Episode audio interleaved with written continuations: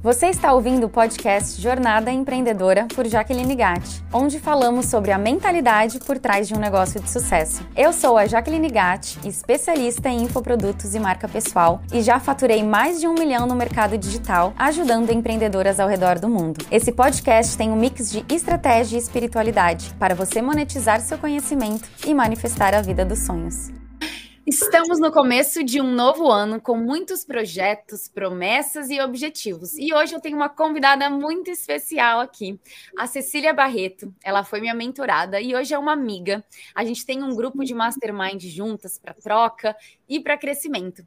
Hoje a gente vai falar sobre ter, como ter disciplina para alcançar resultados e como os hábitos né, e as suas ações interferem nisso. Oi, Cissa, tudo bem? Oi, Jaque! Oi, pessoal! Estou muito empolgada de estar aqui, feliz da vida em contribuir. Eu estou muito, muito, muito feliz que você está aqui também. A Cissa é, é uma expert em neurociência e estratégias de carreira. Ela mora na Austrália. Então, eu queria que você se apresentasse um pouquinho para gente, para quem não te conhece ainda, sabe o que você faz, Legal. conta para gente. Bom, meu nome é Cecília, mas com um minuto de intimidade eu viro Cissa para todo mundo, então pode me chamar de Cissa sempre. Uh, eu vou contar um pouco de background só porque talvez seja interessante. Então, eu sou formada em administração, trabalhei alguns anos com isso. E aí, depois de um processo de muitas dúvidas, insatisfação num grande objetivo que eu tinha alcançado, né? Uma, uma vaga assim que era a vaga dos meus sonhos e que se mostrou na realidade não ser tudo aquilo que eu imaginava. É, eu passei por um processo de coaching, eu como cliente, e decidi investir numa especialização em neurociência. À medida que eu fui estudando neurociência, eu percebi que ela era muito mais aplicável à nossa vida real do que só um assunto lá para os acadêmicos e para os cientistas e decidi que iria trabalhar com alguma prestação de serviço. Depois de alguma pesquisa de mercado, eu conheci a ferramenta do coaching, gostei. É, digo que, assim, de cinco anos para cá, já consegui colocar muita é, autoralidade né, no meu coaching. Então, eu faço uma mistura de neurociência com ferramentas mais práticas. E hoje o meu objetivo é ajudar mulheres que estão insatisfeitas, assim como eu estava há seis anos atrás, a escolherem, planejarem e darem certo no caminho que elas escolherem para elas. Então, esse é o meu trabalho, acho que isso é um pouquinho assim do meu background. Muito bom. E eu amo tudo isso que você engloba em relação à neurociência, então a gente vai aprofundar um pouquinho mais. Mas antes, eu quero tirar um ritual box para você. Então eu vou embaralhar aqui. Escolhe qual lado você quer, se você quer no meio. Ó, aqui eu é quero, eu quero a sua mão que está segurando ela a segunda carta, sem ser a primeirona que eu tô vendo, já pode pegar a segunda. A Deve segunda. estar aí. É. Perfeito. Deixe ir o que não te serve mais. Relacionamentos, pessoas tóxicas ou medos. O que eu preciso fazer para deixar ir embora o que não me serve mais, o que não me faz bem? Nossa. Adorei. É para refletir. É terapêutico. É terapêutico, exatamente. E é muito do que a gente. Não exatamente isso que a gente vai falar hoje, mas de, terapia, né? De terapêutico. Eu já quero começar a te perguntar, fazer uma pergunta para você. Em relação, né, que a gente vai conversar aqui de disciplina. Mas qual, é, qual é a habilidade hoje que você acha que é a mais importante para as pessoas, para empreendedoras, que querem conquistar um objetivo. Cissa, o que, que você acha que. Eu sei que uma habilidade é difícil, mas o que que. Sabe, para. É fácil, para... eu já sei qual é, é fácil. Tá, uma habilidade é muito fácil. O que eu. Não, eu tenho resistência de dar essa resposta tão rápido quanto ela merece ser dada, Jaque, porque eu tenho um leve pânico dos clichês. É, eu tenho medo de ser colocada naquele lugar né, da pessoa que dá a resposta clichê, mas às vezes não tem o que fazer. É, nesse caso, assim, eu diria que a habilidade mais importante é autorresponsabilidade. A gente pode até elaborar um, pouco mais o que é esse conceito, quais são os mitos e as verdades né, por trás dessa palavrinha autorresponsabilidade, mas no meu ponto de vista é a habilidade número um. Perfeito, e faz total sentido. Eu quero sim que você fale um pouquinho mais sobre autorresponsabilidade, é, o que, que você considera isso, porque para mim, autorresponsabilidade é em relação a tudo. Vo... E aí você me corrige se eu estiver é, errada, né? Mas, por exemplo, eu me comprometo em fazer alguma coisa, então eu tenho que ser autorresponsável por mim mesma de ir lá e agir, que aí entra a disciplina, que a gente vai falar uhum. também. Ou se... dê alguns outros exemplos, assim, explique para melhor o que significa isso. Vamos lá. Primeiro, eu gosto de dizer o que não é autorresponsabilidade, tá? Então, assim, a gente vive num mundo extremamente desigual. A gente não pode considerar que está todo mundo partindo do mesmo lugar, que todo mundo tem os mesmos recursos, ou que um evento externo não vai te impactar. Não, é, isso não é autorresponsabilidade, tá? Não é por aí a conversa. Mas, dadas as circunstâncias da sua vida, dados os fatores externos que estão te impactando, dados seus problemas, que vão ser diferentes dos meus problemas, a gente não precisa aqui competir quem é que tem o pior problema, né? Quem é que tem o maior perrengue. É, dado tudo isso, o que é que você faz com isso? É, o que, como que você gerencia o que está no seu controle como que você aproveita o que depende de você ou deixa de aproveitar? É, e como que você simplesmente aceita os fatores externos? Basicamente, isso é autorresponsabilidade. É se você é uma pessoa capaz de agir no que está no seu controle de uma forma legal. Tá. Eu, eu acredito que na, na teoria é muito mais fácil do que na prática para muitas pessoas. Até porque quando a gente pensa assim, bom, tem que saber lidar com as emoções, né? Com uhum os fatores externos que muitas vezes não está não tá no nosso controle, crenças é, limitantes também que aparecem, né? Que muita gente tem, todo mundo tem pra, praticamente. Ah, vamos dizer assim, procrastinação, emoções. Eu acho que tem muita coisa que dificulta. O que, que você acha que é importante a pessoa ela começar a se observar para ela começar a ser mais autorresponsável? Legal, ótima pergunta é, a, todo mundo tem um, um, diálogo interno, né? Eu digo que esse diálogo interno é entre você e o seu cérebro. Perfeito. Então, uhum. o seu cérebro, ele é primitivo, ele não está pensando se você vai ser feliz e realizada daqui a 10 anos, se aquilo que você está fazendo hoje é o melhor para o seu futuro e para a pessoa que você quer ser. Seu cérebro não tem condição nenhuma de primitivamente pensar sobre essas coisas. Ele só pensa sobre o que é mais legal agora, mais confortável agora, mais divertido agora. O seu cérebro pensa sobre tudo que pode dar errado, todas as ameaças, tudo que vai é, impedir ele ali de ter o seu senso de segurança, né, totalmente garantido. Normalmente o nosso cérebro tende a pensar em tudo que tem de errado na nossa vida e tudo que tem de legal na vida dos outros. Então, assim, eu não estou querendo dizer aqui que o cérebro é um inimigo ou uma tragédia. Não, ele é maravilhoso. Mas ele foi desenhado para cumprir esse papel, esse papel mais primitivo. E a, essa ponta do diálogo do cérebro não pode tomar todas as decisões da sua vida sozinho. Então, se hoje você vai assistir Netflix ou trabalhar, se você vai lançar aquele projeto mesmo com medo ou se você vai deixar para depois, se você vai desistir diante do primeiro fracasso ou se você vai persistir. Você não pode deixar o seu cérebro tomar todas essas decisões sozinho. Ele sempre vai priorizar a negatividade, a insegurança, o pessimismo, o conforto. Então, o outro lado do diálogo tem que ser você, humana, racional, que eu falo, né, gestora do seu cérebro. E é, é, literalmente uma conversa. Então, é falar, uhum. cérebro, eu já entendi que você quer assistir o terceiro episódio de Sex and the City. Eu já entendi. A gente vai assistir. Mas será que a gente pode entregar os anúncios que eu prometi que eu vou gravar e aí depois a gente assiste? Vai ser ótimo. Ou então, cérebro, eu entendo que você está chateado. Poxa, a gente fez aquele lançamento, né? A gente tentou é, e não foi o resultado que a gente imaginava. Mas e aí, vamos fazer um debriefing? Vamos ver o que é que deu errado e depois a gente pensa no próximo, tá? Eu vou deixar você descansar no dia de hoje. Tá bom? Tá bom, combinado. Então, esse diálogo entre o cérebro é, é um ponto assim essencial. Maravilhoso. Eu, eu me percebo muito. Nossa, eu sou exatamente dessa forma. Eu me percebo muitas vezes conversando comigo mesma, me perguntando, às vezes, né? Não, hoje pode descansar, mas amanhã não. Vamos focar, que é isso. E é lógico, que é natural, que não é normalmente, né? É, são, são todos os dias que a gente consegue ter esse diálogo. A gente. É uma luta interna diária e mais a gente vai evoluindo. Quanto mais a gente pratica, mais a gente consegue né, ser ali é, responsável, ser disciplinada, que eu acho que essa é uma palavra também que traduz bastante. Com e certeza. sobre isso, Cícia, eu sei que você é uma pessoa muito disciplinada, muito, muito, e é uma pessoa muito prática também. Se você se tem que fazer algo, você vai lá e faz. Mas você sempre foi assim? Ou isso foi um processo que você foi aprendendo, tendo essa mentalidade de crescimento? Como que foi isso daí, assim, na, na sua vida, até antes de você trabalhar online e tudo mais? Tá. Ah, eu queria muito contar aqui uma jornada do herói, dizendo que eu era uma pessoa que não era disciplinada, mas aí eu fiz isso e aquilo outro. Mas nesse caso eu vou falar sobre temperamento, né? O que é temperamento? É a nossa genética, a nossa natureza mesmo. Tem pessoas que nascem de um jeito, tem pessoas que nascem de outro. E até hoje, já que os cientistas não conseguiram mensurar qual é o peso né, dessa genética, quão importantes são as suas primeiras características.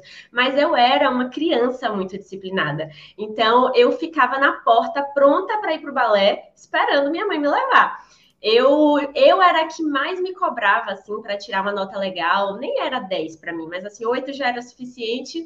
É, mas eu, minha mãe e meu pai nunca precisaram, sabe, ter esse tipo de conversa comigo. Então, nesse caso, a disciplina é uma força minha do temperamento mesmo. Eu vim com essa habilidade, eu chamo de presente da natureza. Eu tenho os meus presentes da natureza, você tem os seus, quem está ouvindo a gente também tem né? Uhum. E aí a gente pode usar as nossas habilidades naturais é, como nossas principais forças e identificar quais são os nossos pontos fracos para desenvolver os nossos pontos fracos. Então, por exemplo, se a pessoa que está ouvindo a gente não se identifica com esse temperamento, fala, putz, Cissa, diferente de você, eu nasci com outras habilidades naturais, mas a disciplina não foi uma delas. E aí, significa que já era, nunca mais na minha vida eu vou conseguir ser disciplinada?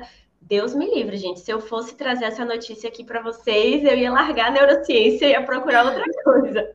É, a gente consegue sim aprimorar as nossas competências. Então, já que na uhum. verdade, a cada experiência, literalmente, a cada experiência que você vive, você está ensinando para seu cérebro se você quer que ele reforce uma coisa que ele já sabe fazer ou uhum. se, se, a gente deve tentar uma coisa nova, sabe? Então, todos os momentos são ótimos treinos.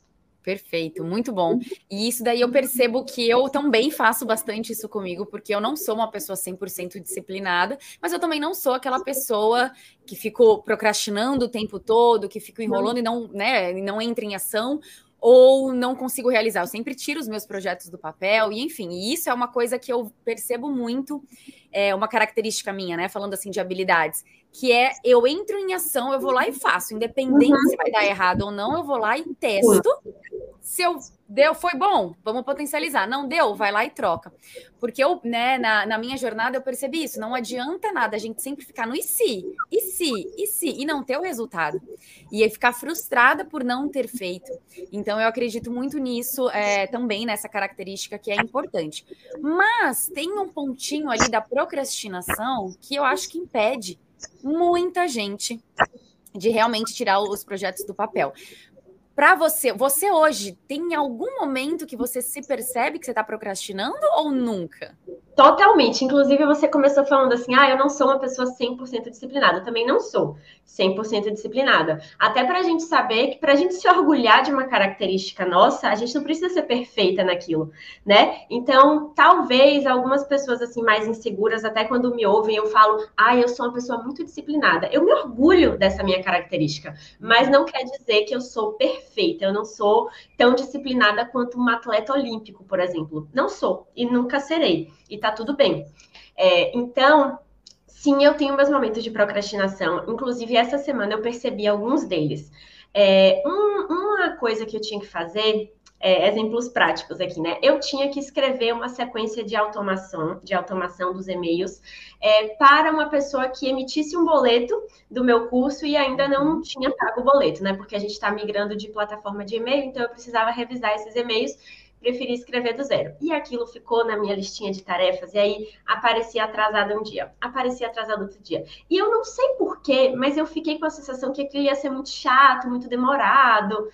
Eu não estava vendo muita importância também, porque, ai, nem é agora o lançamento, calma, sabe? Tá tudo uhum. bem. Tá?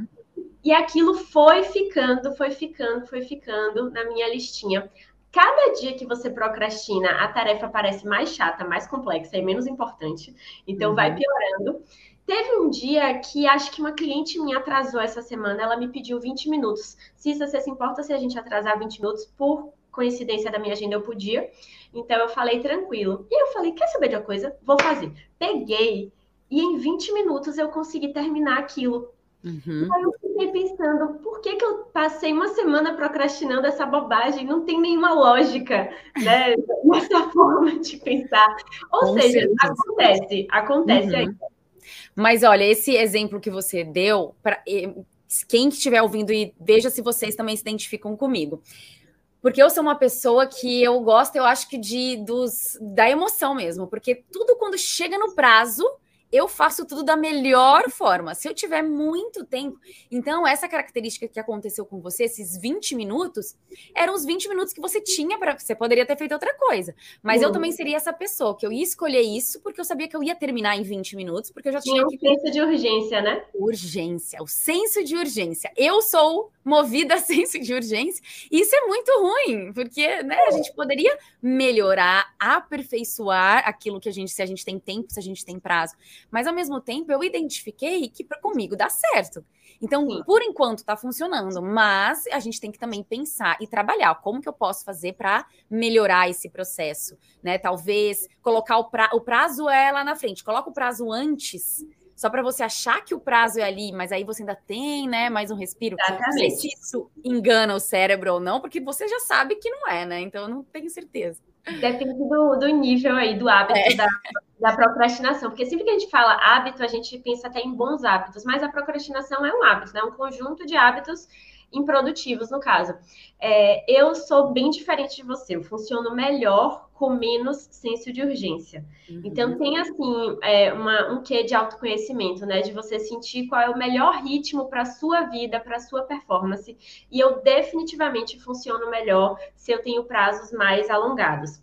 É, eu acredito que a gente pode sim ver qual é a melhor forma de funcionar, contanto que a gente não esteja nos extremos, né? Porque uhum. uma empreendedora que deixa tudo para fazer no, na última hora, porque ela acha que ela funciona melhor, ela corre um risco de naquele dia ela não conseguir. Nossa, naquele dia ela ficou sem internet, ou naquela, naquele dia ela precisou ajudar alguém, precisou passar por alguma questão de saúde, não estava se sentindo uhum. bem. E aí as consequências, né, enfim, vão estar ali. É muito importante que a gente faça planejamentos que podem dar errado. Tem muita gente que faz um plano que não pode dar errado. Então, olha, esse aqui é o projeto do meu lançamento e nada pode dar errado. Agora eu vou correria até o último dia e tem que dar tudo certo. Esse planejamento é péssimo. O planejamento tem que ter margem de segurança. Entendeu? Uhum. Então, ah, eu vou entregar tal semana, porque se der errado, eu ainda tenho mais tantos dias. Alguma coisa nesse sentido seria o ideal. Perfeito, não, com certeza. É, eu também não, eu não vivo no, nos limites também, não. A gente, né, a gente sabe que, que isso daí é importante, até porque se a gente viver realmente nesse senso de urgência o tempo todo no limite, como você falou, os fatores externos eles impactam totalmente nos nossos resultados. E pode acontecer, gente, qualquer coisa. Então, por isso que eu falo, disso daí da gente colocar um prazo um pouquinho anterior para você sentir esse senso de urgência, mas você sabe que ainda depois tá um respiro para você rever, né, analisar e tudo mais. E o que, que você acha sobre o fator motivação? Porque motivação, né, tem, tem dois lados. Tem um lado bom, querendo ou não, que faz você agir, mas ao mesmo tempo a gente depender só de motivação não é algo saudável, acredito. Eu queria saber o seu olhar sobre isso. Legal. Bom, eu acredito que a gente pode sim fazer escolhas profissionais, escolhas de vida que nos gerem esse senso né, de motivação, essa emoção positiva tão deliciosa. Inclusive, é por isso que eu tento ajudar as minhas alunas, né? Se você está num ambiente de trabalho com desafios profissionais que você tem que o dia inteiro usar sua disciplina, se em momento nenhum você tem aquela faísca de vontade, de brilho, tem alguma coisa errada. Ninguém tem tanta disciplina também para gastar sete dias por semana, sete não, né? Vamos lá, cinco dias por semana de trabalho só ali consumindo sua disciplina, a vida dessa pessoa vai ser exaustiva, não faz muito sentido. É, se a gente consegue fazer escolhas para um caminho que me motiva, excelente. A gente pode uhum. sim curtir os momentos de motivação, aproveitar. Eu digo que a motivação é um bônus, sabe? Quando eu acordo motivada, tipo, ai, que bom, hoje eu vou trabalhar motivada. E naqueles dias que eu acordo um pouco desmotivada, porque eu não gosto muito da tarefa daquele dia, porque aconteceu alguma coisa errada, porque alguma coisa na minha vida pessoal me impactou, tá tudo bem. Aí eu respiro fundo e falo, tudo bem, hoje é dia de trabalhar só com base na disciplina. E eu acho que esse mito da motivação, já que pega muito mais até as empreendedoras do que uhum. pessoas que trabalham com outros formatos, assim. É, a empreendedora, ela, no fundo do âmago dela, ela acha que todos os dias vão ser livres e ela vai ter autonomia e ela vai poder uhum. gerar os resultados dela e ver muito propósito no que ela faz. Aí haja decepção, né, uhum. no meio do caminho. Com certeza, e decepção é, forte, né? Porque muitas pessoas realmente entram nessa do empreendedorismo, achando que vai ser lindo e maravilhoso, e não. Por isso que a gente fala que a, a disciplina, a motivação para mim, ela é importante para a gente saber onde a gente quer chegar, né? Então, você ter ali os seus sonhos, os seus desejos, o que é possível para todo mundo. Então, tá, bom, eu sei que se eu fizer esses e-mails, que nem a gente estava dando exemplo, isso daí vai poder alcançar, eu posso fazer uma venda ali na frente. Se eu criar um vídeo, se eu faz, fizer uma live, isso tudo, né, faz com que eu entre em ação pensando na motiv, né, vai me motivar a fazer aquela ação, porque eu sei que eu vou ter um, um, um retorno, né, um benefício depois, que ou são clientes, ou é faturamento, ou ajudar o próximo, enfim. Então, isso daí é importante. Mas lembrar que a disciplina, ela é muito maior também nesse sentido, porque não é sempre que você vai ter aquele resultado. E quando você não tiver aquele resultado? E quando o cliente não fechar? E quando não for, não aparecer ninguém na sua live? E quando der um erro na hora de você gravar um vídeo? Aí a gente fica frustrada, aí fala, eu não nasci para isso. E, e a, até falando um pouquinho de mentalidade, né, mudando um pouco é, desse lado, o empreendedorismo, ele é a gente precisa ter uma mentalidade muito forte, que eu chamo de mentalidade empreendedora, né? A mentalidade de crescimento, mindset. Porque sem ele, a frustração bate e a gente não consegue se reerguer realmente. Eu já tive algumas alunas que elas lançaram os cursos delas, não venderam absolutamente nada e ficaram ali pelo menos três meses sem fazer nenhuma, nada, nada. Isso daí, gente, no, no, no, mundo digital, na vida, né, a gente tem que agir rápido. A gente tem que uhum. identificar, não deu certo, passar. O que que hoje, no, na, né, no seu no seu negócio, no seu dia a dia, você trabalha o seu mindset, como que você faz, ou como que você fez, né? É legal a gente pensar no passado também, para fortalecer, ou como que você ensina também as suas alunas, como que é esse processo de mentalidade?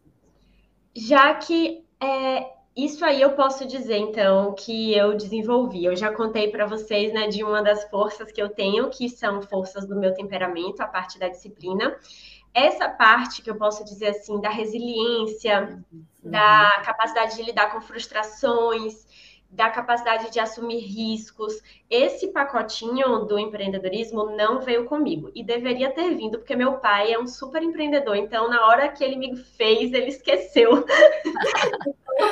Muito bom. É, mas o que, que acontece? Logo quando eu comecei a minha vida profissional, eu era muito motivada por objetivos do corporativo, e eu acredito que eu fui me identificando com características que são é, úteis no corporativo. Talvez a própria disciplina né, seja muito útil também no mundo corporativo, a capacidade de seguir regras, seguir padrões, de manter o plano. É, eu era a caixinha perfeita do corporativo. E aí, quando eu mudei para o objetivo de empreender, foi um grande choque. Durante muitos anos era a base de choro em posição fetal, achando que eu não ia conseguir e que era demais para mim. Eu tinha uma tendência a aumentar os riscos. Então, ao invés de eu avaliar o risco na proporção real que eu estava assumindo, eu achava que era o maior risco da minha carreira qualquer coisa que eu fizesse. É a mesma coisa, quando alguma coisa não saía exatamente como eu planejava, eu superdimensionava aquele fracasso, achando que, meu Deus, foi a pior coisa do mundo, quando na verdade tinha sido um pequeno revés. É, e como que eu fui melhorando isso, né? Primeiro, eu fui me apaixonando por empreender. Antes eu não era uhum. apaixonada. Era tipo, ah, vou tentar, mas também se não der certo eu volto para o corporativo, não sei e tal. Então, quando eu, eu vivi assim, primeiros resultados, eu falei, ok, é essa vida que eu quero, então vamos lá, vou me desenvolver, vou correr atrás, vou aprender o que eu não sei. Outra coisa, a capacidade de pedir ajuda, né? Eu pedi ajuda, por exemplo, para você em um momento que foi crucial ali na minha carreira, foi realmente um antes e depois na mesma época que eu aceitei a ajuda de meu pai, porque também tinha isso. Meu pai sempre quis me ajudar, com insights, com ideias, com conversas. E eu tinha essa resistência, né? Do tipo, ah, mas você não sabe como a minha vida é difícil. Muito então, é, aceitar a ajuda de pessoas que realmente têm alguma coisa a agregar. Não estou falando que é para ouvir qualquer enxerido uhum. que vai falar da sua vida, não. É, e outra coisa, de fato, fazer mais. Eu sempre fui uma pessoa executora, mas eu era uma executora já que muito segura, play it safe, eu não estou sabendo explicar. Eu jogava sempre muito dentro da, do que estava confortável para mim, entendeu? Ah, uhum. vou fazer sim, mas vou fazer até aqui, porque até aqui não dá medo. Então, eu precisei entender que o jogo do empreendedorismo é naquela zona que dá medo. Tem que sair da zona de conforto, né? Uhum. Tem que ir para o frio na barriga, sabe? Se você pensa assim, nossa, mas eu estou fazendo tudo. Você está fazendo uhum. alguma coisa que te dá medo? Porque se você não estiver sentindo medo, eu acho que você está fazendo alguma coisa errada. Eu acho que empreender é isso. E aqui eu já estou falando de uma opinião pessoal, tá? Uhum. Não, perfeito. E eu lembro muito, eu lembro muito na, nos nossos encontros de mentoria, esse era um assunto que a gente falava mesmo, e você, tá. O, o, o que eu achava muito interessante é que você era aberta. Então tá, deixa eu analisar, deixa eu perceber. E aí você ousava, fazia e tinha aquele retorno. Então era, é prática mesmo, né, é gente? Tudo tudo é prática para a gente conseguir é, ampliar ali a nossa mentalidade, o nosso poder de execução, sair da zona de conforto, é se arriscar. São riscos que a gente toma sem saber o que vai ter é 50-50, sempre é 50-50. A gente, qualquer lançamento que a gente vai lançar, a gente não sabe se vai dar certo ou se vai dar errado. Tem todas as possibilidades do universo, mas uhum. são riscos. Então, no empreendedorismo, né, na nossa vida, essa parte da mentalidade é muito, é muito isso, da gente trabalhando para fortalecer ela, porque saber que os riscos estão ali, mas eu estou preparada para tomá-los, como que eu posso me preparar? Então, foi exatamente isso. Adorei os exemplos que você trouxe. E já entrando, já eu quero entrar já com umas perguntas bate-bola, mas antes de eu entrar com essas perguntas para você, eu quero saber se você gosta. Eu acredito que sim, mas eu não tenho certeza absoluta. Do journal, da prática da escrita, é uma coisa que você pratica muito? Você faz? Ó, oh, eu quando eu estava mais insegura sobre as minhas escolhas, foi uma ferramenta que me ajudou muito. Assim, é, eu vou até lembrar, foi mais ou menos no começo de 2019 porque, para quem não sabe, eu já trabalhava como coach de carreira lá no Brasil, vim para a Austrália, é, não precisei mudar muita coisa no meu modelo de negócio, mas aqui na Austrália é, eu, eu, faço uma conversão de quatro vezes da moeda. É, foi ao mesmo tempo que eu me casei, então assim a gente se tornou né, uma família, pagando numa conversão de moeda de quatro vezes eu me questionei tudo de novo da minha carreira, me questionei tudo, porque é como se. Bom, eu acho que foram muitas mudanças. Resumindo, eu acho que foi isso. Eu passei por muitas mudanças, e aí eu passei por uma crise gigantesca profissional de novo. É, e aí eu escrevia todos os dias. Escrevia todos os dias, ia para a praia. Eu moro perto da praia aqui, então eu caminhava até a praia, escrevia é, uma coisa que me ajudava também, eu lia os meus livros, eu amo ler, então eu lia o livro e depois eu escrevia o que, que eu tinha refletido a partir daquela leitura. Escrevia uhum. demais. Eu tenho esse caderno até hoje aqui, às vezes eu folheio ele, e é muito interessante perceber como os problemas que eu tinha naquela época são diferentes dos problemas que eu tenho hoje. E eu tenho consciência que eu não estava pronta para ter os problemas que eu tenho hoje sabe? Maravilhosa. Uhum. É incrível, eu fiquei até emocionada falando disso, porque eu, naquela época, eu tinha muita pressa, eu queria ver tudo acontecendo e eu queria do meu jeito, eu sou muito ambiciosa é, e eu sou muito pessimista, o que é uma combinação terrível. É uma combinação extremamente perigosa, né? Então eu quero muito, eu tenho sonhos altíssimos, mas ao mesmo tempo eu sempre acho que vai dar errado e que não vai funcionar e tal. É, então, lendo aquelas minhas palavras em 2019, eu olho e falo: ai, Cissa, calma, Cissa, calma, entendeu? Tenha paciência. Você quer tudo do dia para noite, você nem está preparada para ter tudo, você não consegue lidar com os problemas da Cissa de 2022, entendeu? É, então, vamos aos poucos. A escrita foi muito importante para mim nessa fase, especialmente. Que engraçado, em 2019 também foi o ano que eu mais escrevi, que eu ainda estava em San Diego, na Califórnia. E eu, eu, é assim, era uma frequência muito maior. Hoje em dia eu escrevo, mas falta. Eu senti que até nesse último semestre de 2021, eu, nossa, pequei demais na escrita. Agora em 2019, eu também pego os, os, o meu journal, assim, eu vejo e falo, é incrível a gente, e é exatamente isso, a gente não está preparada, a gente só recebe aquilo que a gente realmente está preparado. Uhum. Mas a escrita, ela faz a gente ter consciência de, de situações que a gente está ali e tentar ter clareza, né? Porque a clareza é o que vai fazer a gente evoluir. Não tem jeito. A clareza é quando a gente percebe. Só que a clareza a gente só consegue ter quando a gente está realmente em ação. Se a gente não está em ação, a gente não tem clareza. Perfeito. E aí. A, a neurociência super é, comprova o poder da escrita. Não, acho que eu nunca conversei isso com você, mas uhum. muitos estudos da neurociência comprovam, principalmente é, em lidar com a ansiedade, é, é uma das técnicas mais é, sugeridas. Que demais, olha só. E eu, eu gostava muito de me fazer perguntas. Então, eu gostava também de, de fazer, de escrever né? Quais são as, as, as, formas que eu gosto de escrever? Ou contar sobre o meu dia, como ele está sendo, uhum. ou escrever sobre os meus sentimentos, ou me fazer perguntas. Então, por exemplo, eu estou escrevendo sobre o meu sentimento, mas por que, que eu estou sentindo, eu estou sentindo isso? Uhum. O que, que, eu posso fazer para mudar essa forma? Eu ia lá e escrevia, e aí eu me respondia. Só que aí eu parava para pensar, para analisar. Bom, o que, que, eu posso fazer para eu pa parar de pensar dessa forma? Porque eu sei que essa forma está errada. Uhum. E aí eu ficava, ficava, e o que vinha eu escrevia. Tava certo? Como? Não sei se estava certo ou não, mas era o, aquilo que eu tinha no momento, aquela ferramenta para poder aliviar, para poder pensar mais, né? Para depois poder entrar em ação. Então, essa Totalmente. ferramenta é realmente poderosa. E, e, é terapêutica mesmo, assim, é recomendação para muitas pessoas. É, é muito bom. E até que fala, serve se eu escrever no computador? Ah, o último artigo que eu li sobre isso foi um dia que me fizeram essa pergunta na caixinha que eu fui pesquisar. Não serve, porque a gente digita muito rápido, gente. Hoje em dia a gente a gente nem primeiro já esqueceu como escreve, né? Ninguém escreve mais assim no dia a dia. Minha mão cansa super rapidinho hoje em dia quando eu vou escrever, porque o nosso hábito virou digitar. A gente digita tão rápido que esse processamento das emoções, do que se está pensando, não é suficiente. Tem que ser escrevendo no papel mesmo. Eu até gostei dessa sua pergunta. Acho que eu vou começar esse ano com um novo hábito. Vamos ver. Hum, adorei, é isso aí, muito bom.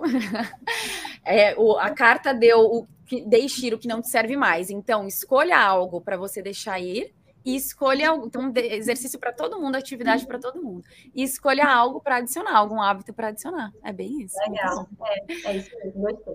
Então, agora vamos para o quadro bate-bola, que são perguntas rápidas. Ai, gente, eu tô nervosa com esse quadro. Não, é muito tranquilo.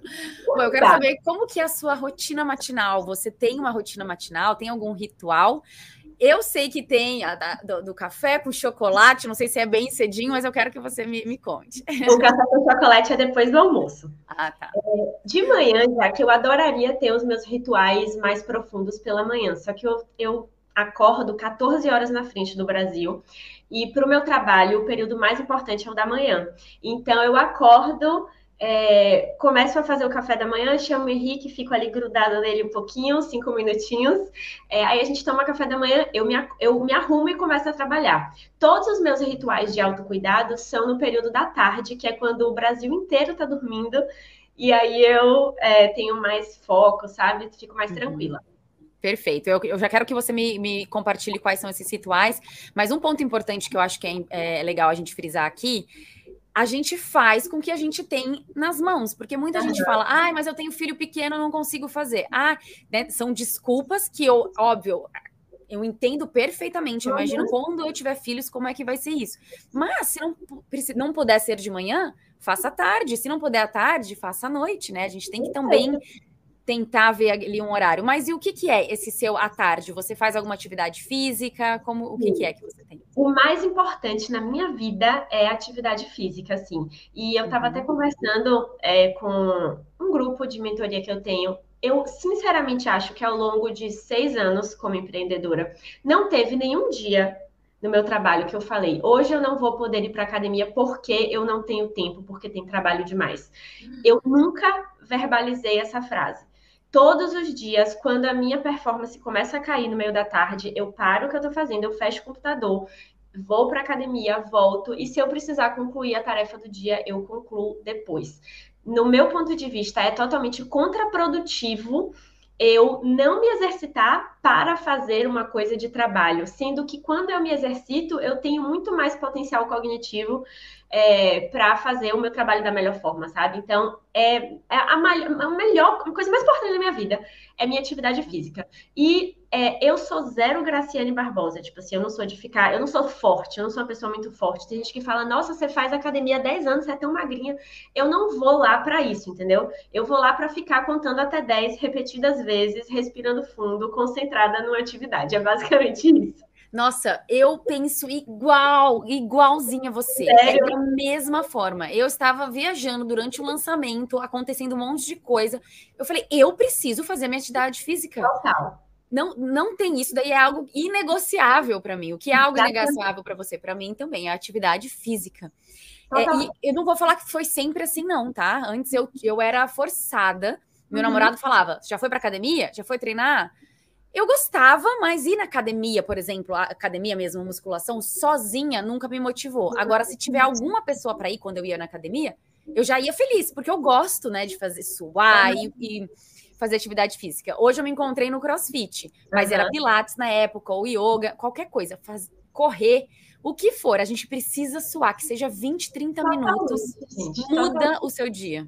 E falando assim de disciplina, sinceramente, é o mínimo sabe? É o mínimo que você pode fazer por você, pela sua saúde física e pela sua saúde mental.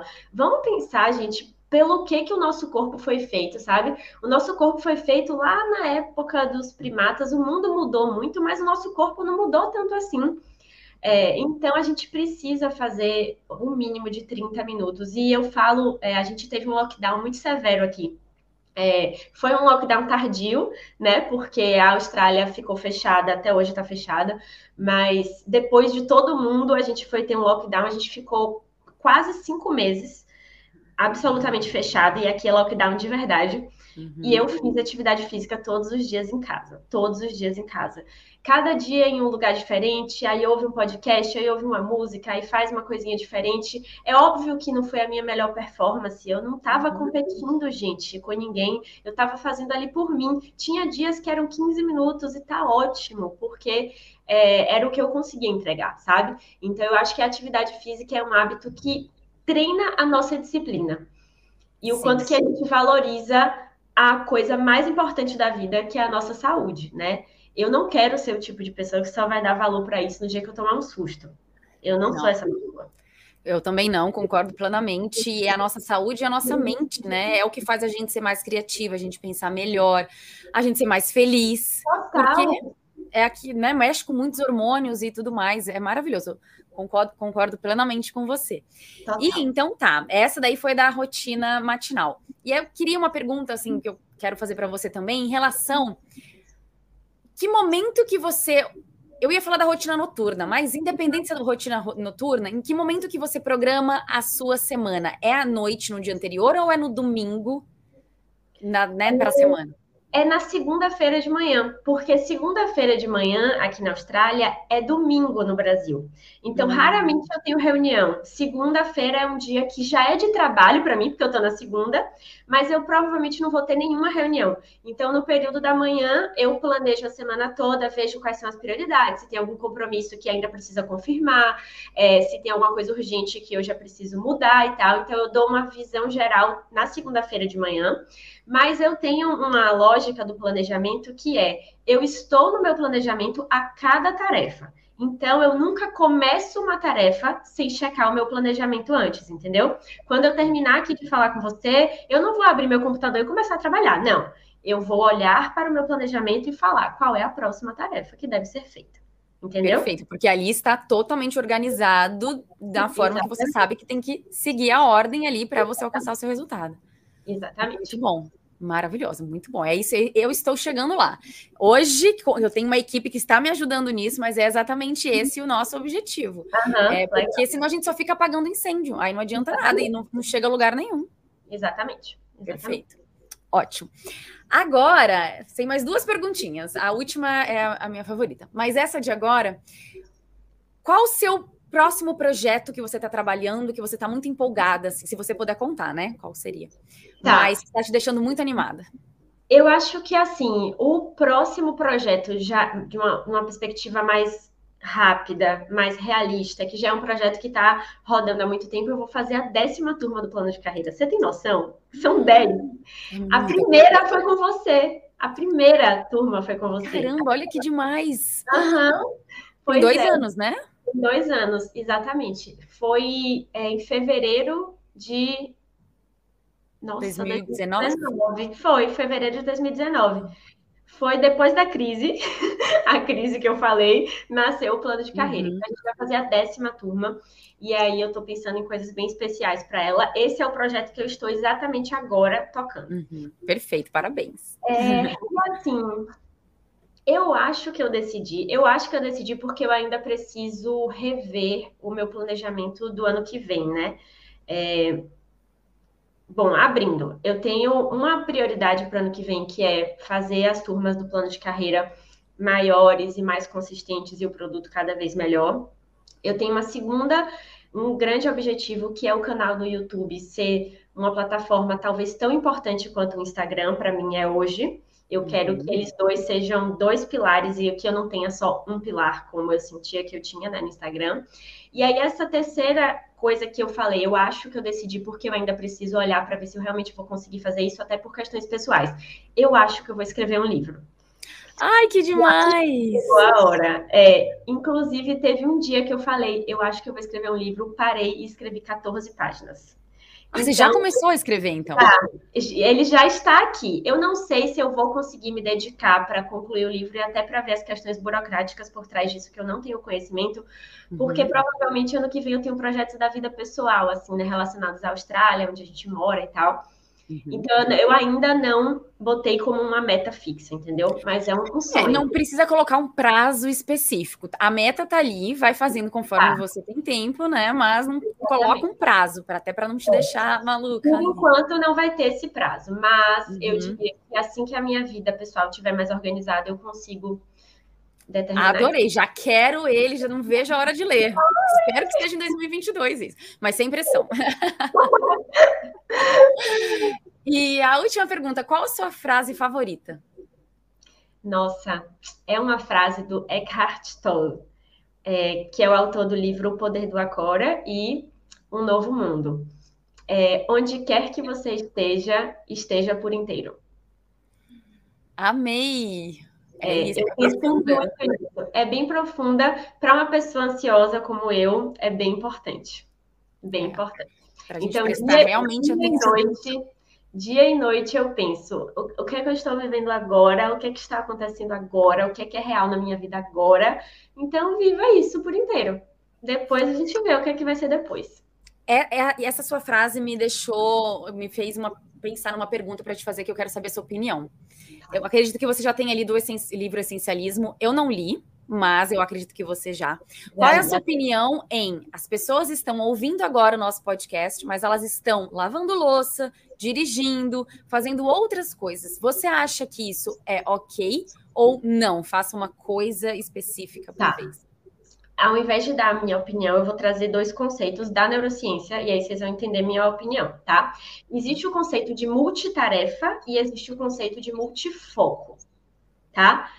Multitarefa é possível e eu diria que é até recomendável. O que é multitarefa? É quando você está dirigindo e ouvindo música. São duas coisas ao mesmo tempo, mas você não precisa se concentrar ativamente em nenhuma das duas.